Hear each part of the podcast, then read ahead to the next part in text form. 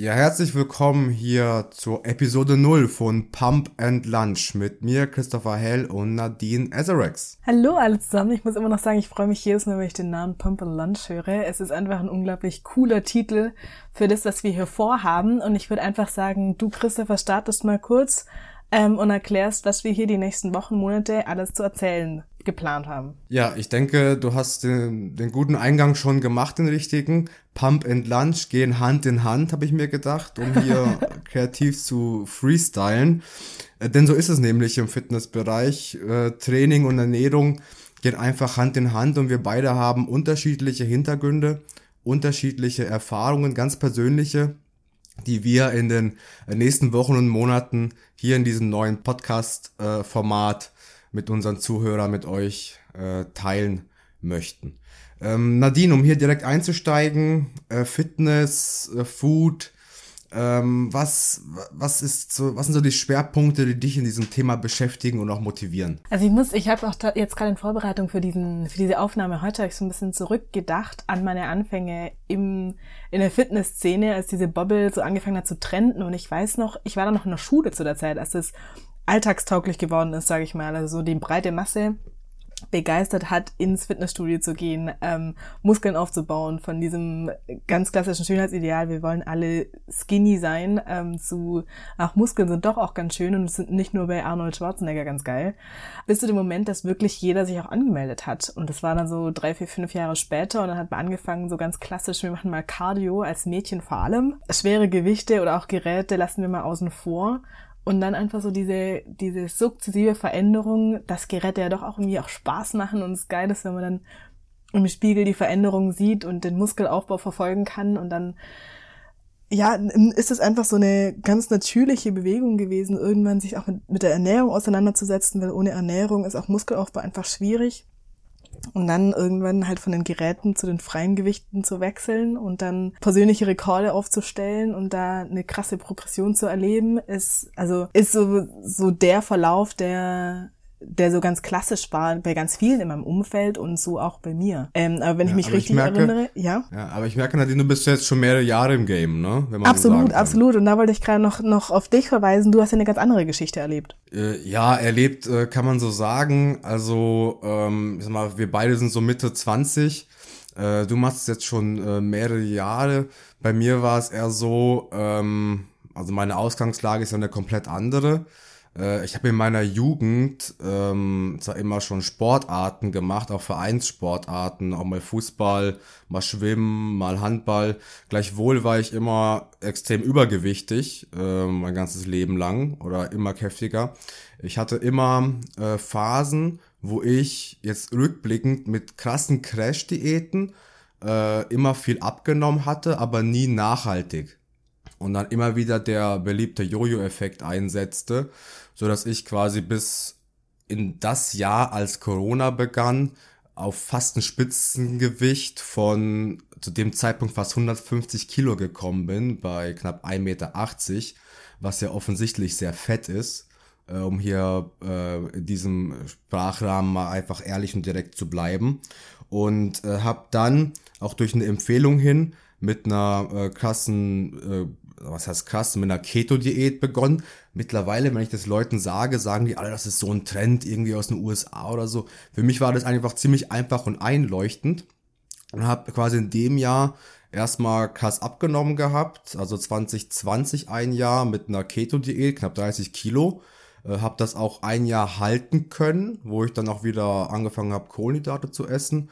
Und im Grunde jetzt, so seit Mitte 2022 äh, äh, bin ich auf Empfehlung hin äh, ins, habe ich angefangen ins Gym zu gehen und ähm, habe seitdem jetzt nochmal ja bis heute knapp 30 Kilo verloren in Kombination mit Cardio und Krafttraining und bin dann hier voll auf in Film gekommen, äh, hier Blut zu lecken, so dass ich jetzt heute bei knapp unter 90 Kilo stehe.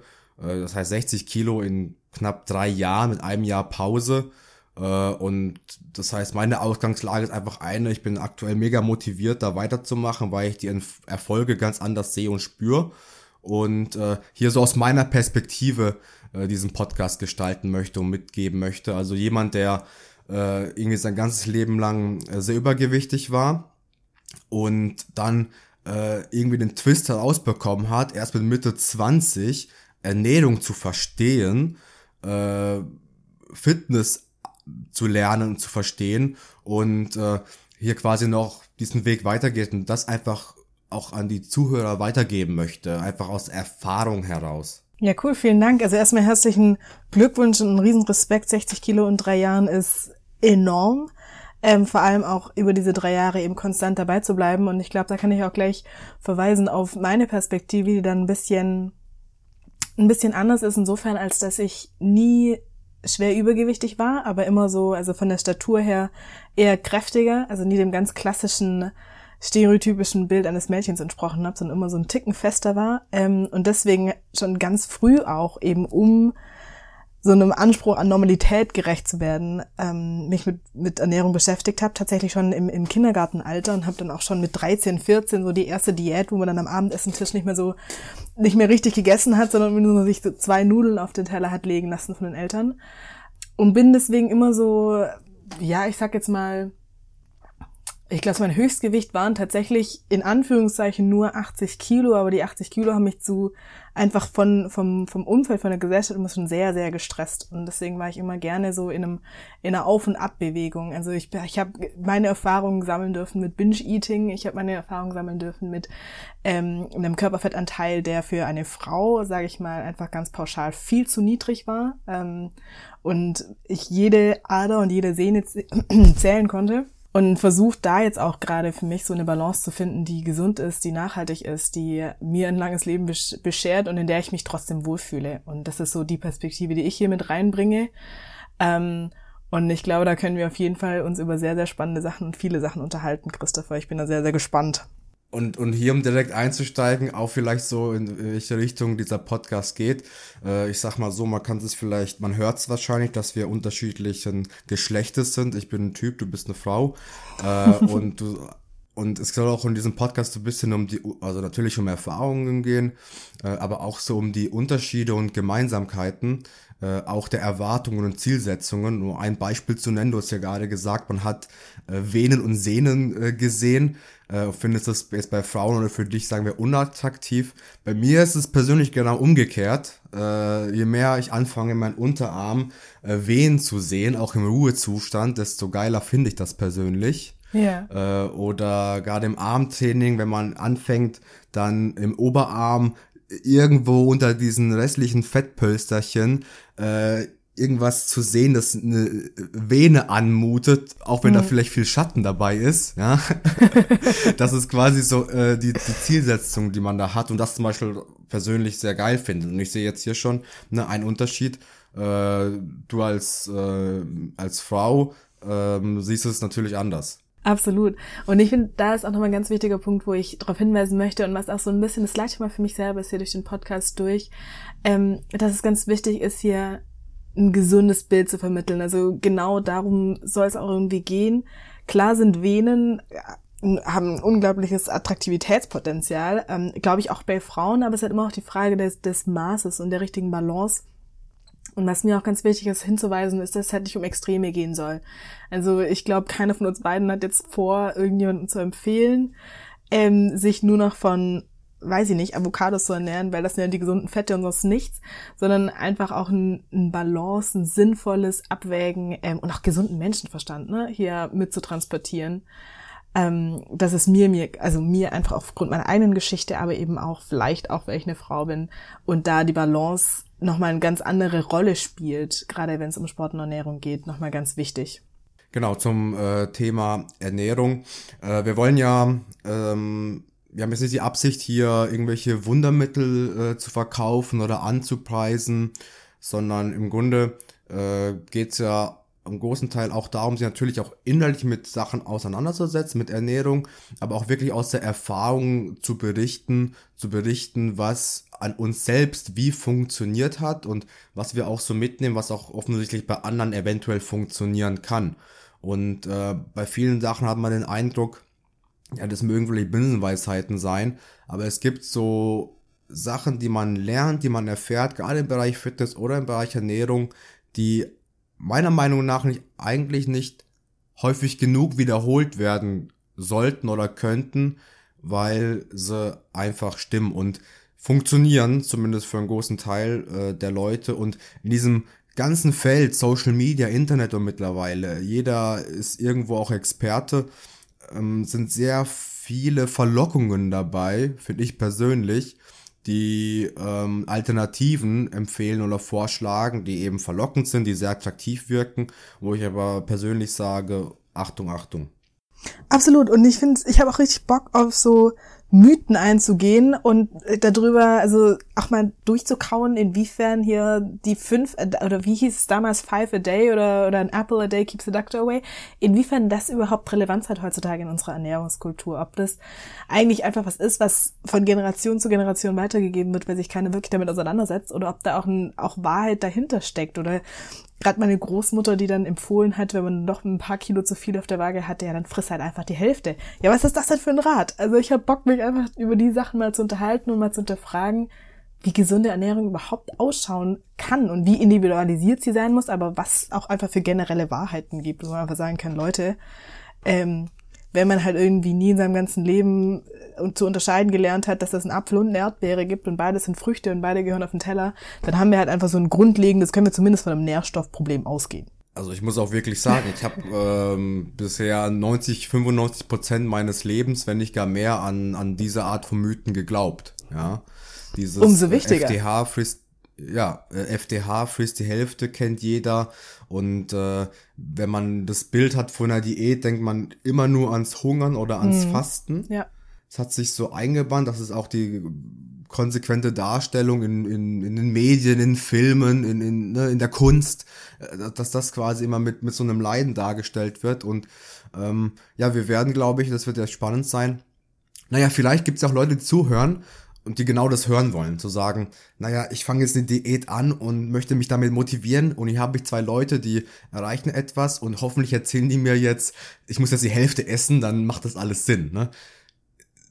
da müssen wir vielleicht enttäuschen, weil ich würde, es geht eher so ein bisschen in die Richtung, dass man wirklich viel essen kann. Ich persönlich nehme ab und esse für, vergleichsweise, ich esse den ganzen Tag, in Anführungszeichen, ja. Aber äh, so unter drei, vier Mahlzeiten äh, würde ich zum Beispiel mega stressen. Das heißt, wer auch immer zuhört und zum Beispiel das Ziel hat, Diät äh, oder Fitness, ähm, hier wird es auch um gute Kost gehen. Absolut. Also unter drei Mahlzeiten bin ich auch einfach nicht am Start. Ich muss, ich finde es auch so witzig, es ist heute Samstag. Ähm, und ich finde es immer so spannend, am Wochenende hat man ja immer so einen Rhythmus drin, dass man relativ spät erst aufwacht. Und ähm, immer wenn ich dann irgendwie mit anderen Freunden verabredet bin oder andere Menschen am Wochenende sehe und die dann so sagen, ja, dann lass uns doch so ein Brunch um 13 Uhr treffen. Weil es ist ja Wochenende, wir schlafen ja aus. What the fuck, Freunde? Es ist 13 Uhr, das ist Mittagessenzeit, wir können gerne brunchen, aber ich werde auf jeden Fall davor schon was gegessen haben, weil es dann einfach schon, egal wann ich aufstehe, hat der Tag schon 13 Stunden gehabt. Was ist denn das?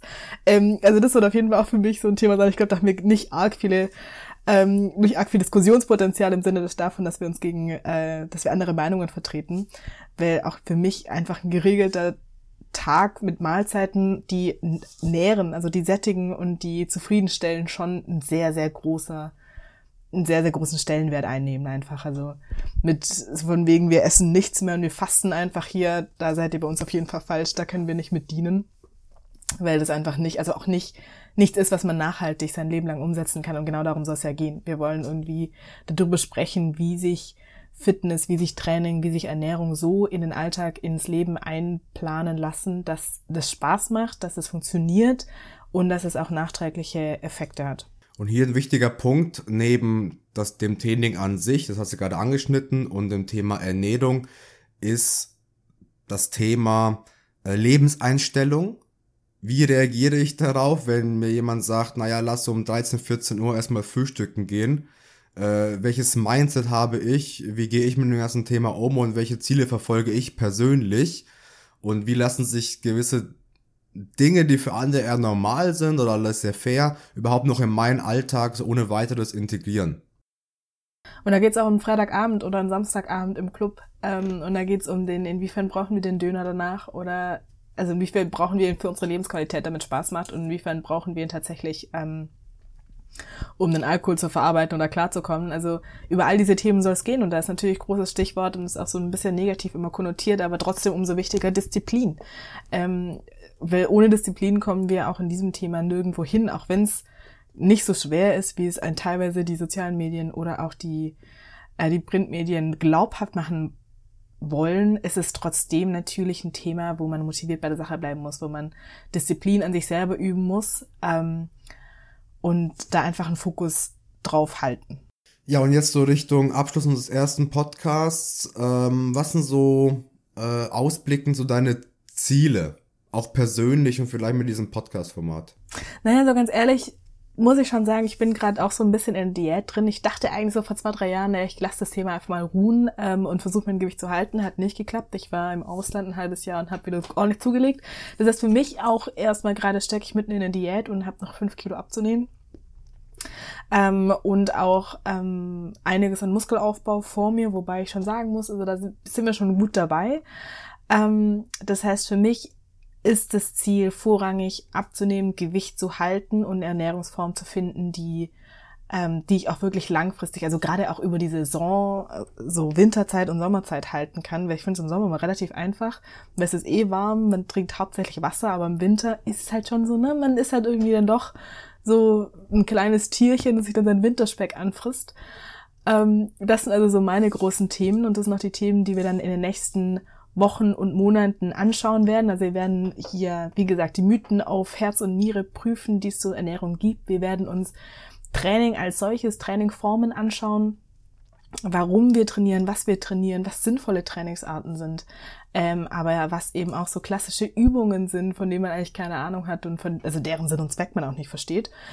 Ähm, all das wollen wir heute, wollen, wollen wir hier im Laufe des Podcasts anschauen und dabei auch ganz klar erstmal Basic. Wir sind beide keine gelernten oder studierten Fitness- oder Ernährungscoaches. Aber wir wollen halt einfach von, also von der Basis an erzählen, was wir erleben in unserem Alltag, in unserem sportlichen Alltag. Und das mit euch, mit den ZuhörerInnen teilen und hofft, also hoffen, dadurch Mehrwert zu schaffen. Und ja, da bin ich mal sehr gespannt. Christoph, hast du noch was hinzuzufügen zu den Themen, die wir hier vorhaben? Ja, vielleicht anschließend an meinen Eingang. Ähm ist so ein bisschen das als Experiment darzustellen. Ich bin ja auch weiterhin in der Diätphase. Äh, ich habe ja gesagt, Anfang, und nee, Mitte letzten Jahres habe ich mit Fitness angefangen. Bin jetzt bei knapp 90, knapp unter 90 Kilo. Mein Ziel ist es jetzt, planmäßig sieht es auch danach aus, so bis Juli, August auf, also die 80 zu knacken. Und um dann quasi mit so, das ist mein Zielgewicht jetzt, über die Wintermonate hin, vier, sechs Monate, was ich mir selber irgendwo so anlese oder irgendwie informiere, in so eine, in wieder so eine Muskelaufbauphase zu kommen, in so eine gezielte und gesteuerte.